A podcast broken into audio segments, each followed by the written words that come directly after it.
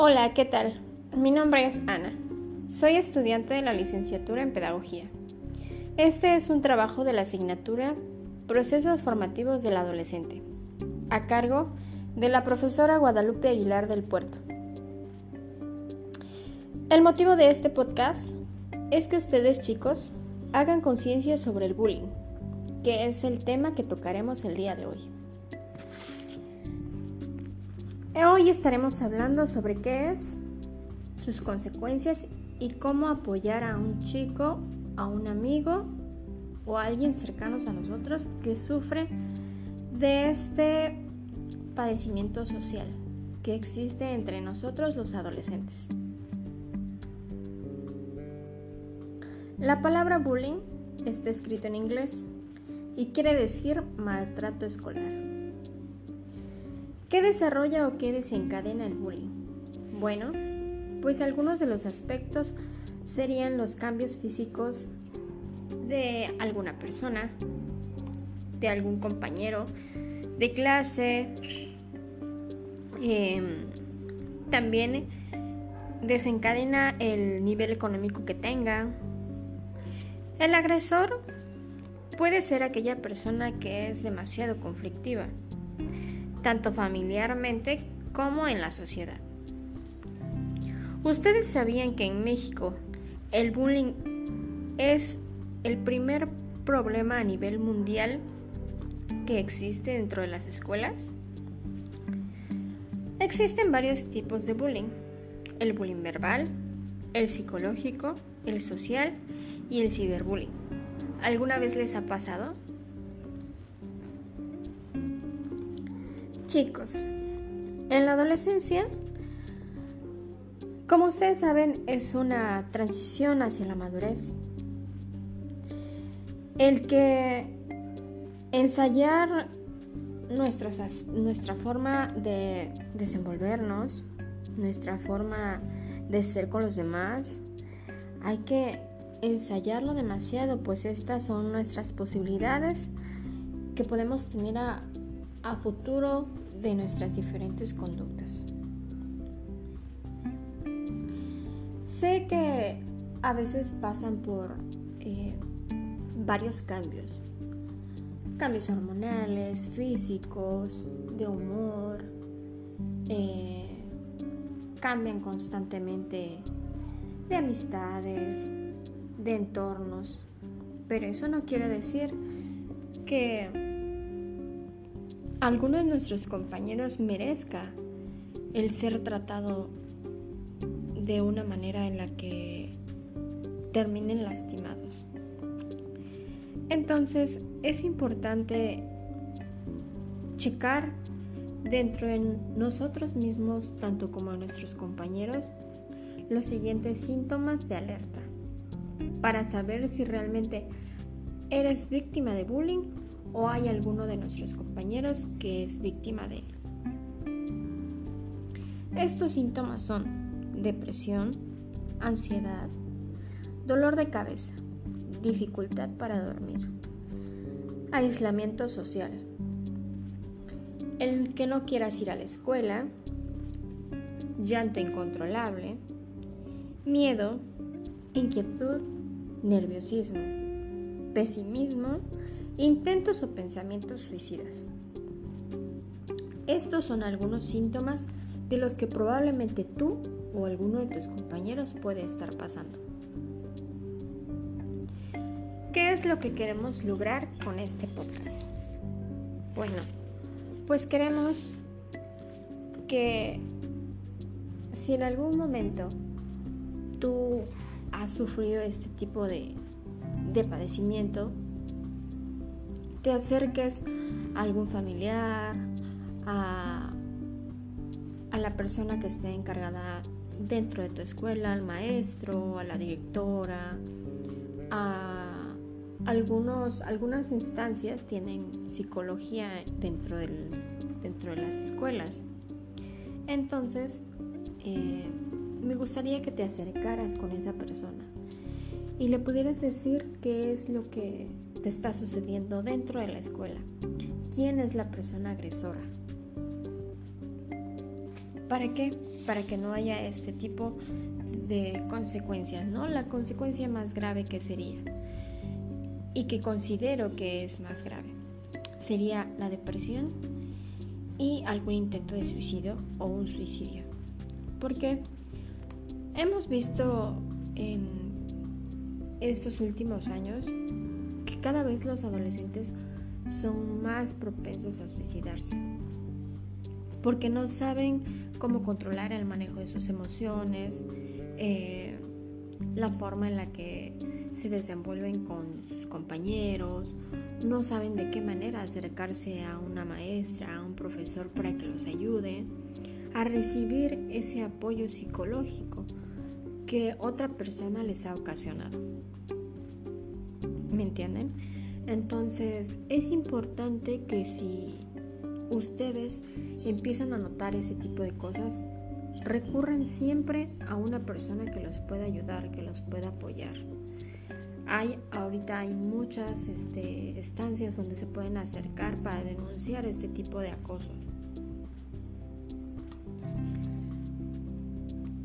Eh, no sé si les ha pasado que, que hay grupitos, grupitos en donde, en donde uno se lleva más que otros, en donde eh, a veces eh, toman de burla al otro grupo y entonces es donde empieza a surgir este tipo de cosas, ¿no? Este tipo de acciones a los que se les llama bullying con el paso del tiempo porque ya es muy recurrente las burlas, las humillaciones, las groserías, incluso hay veces que llegan hasta los golpes, ¿no? ¿Por qué?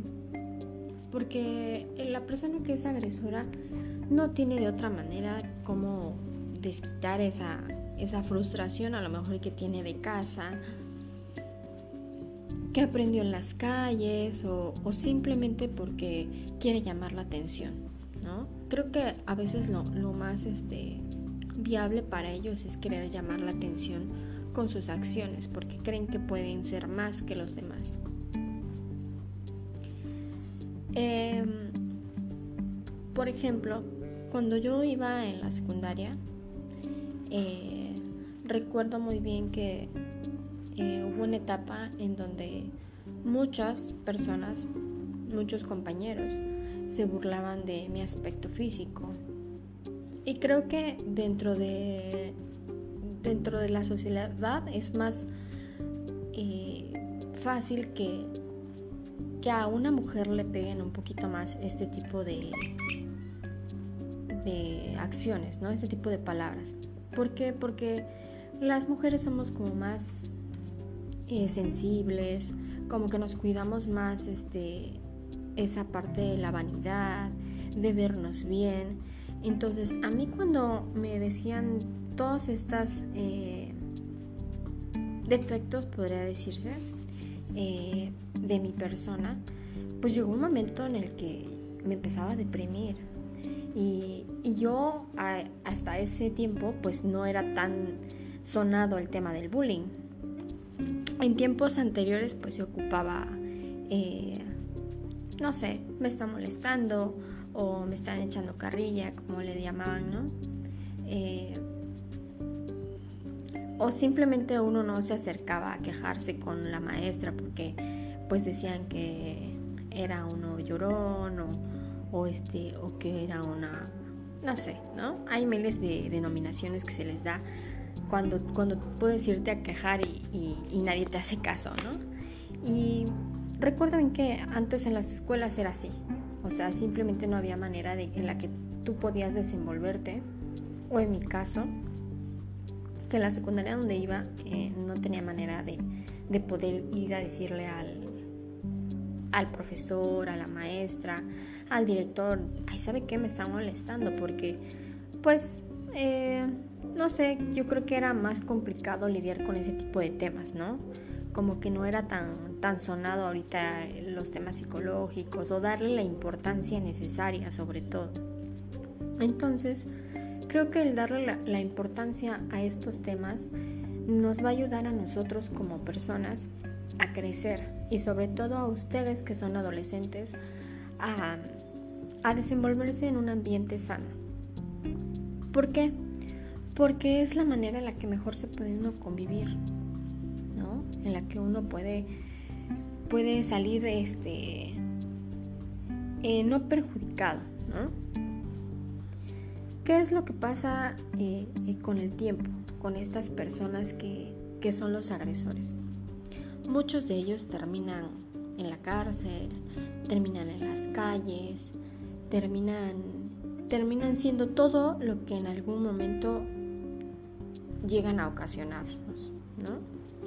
Eh, yo recuerdo bien que este tipo de chicos que o chicas que que me hacían bullying en la escuela, pues realmente ahorita a estas alturas pues no, o sea, siguen siendo personas que dentro de la sociedad son malas y que no son este buenas para buenos ejemplos más bien para para otros chicos, para otros niños.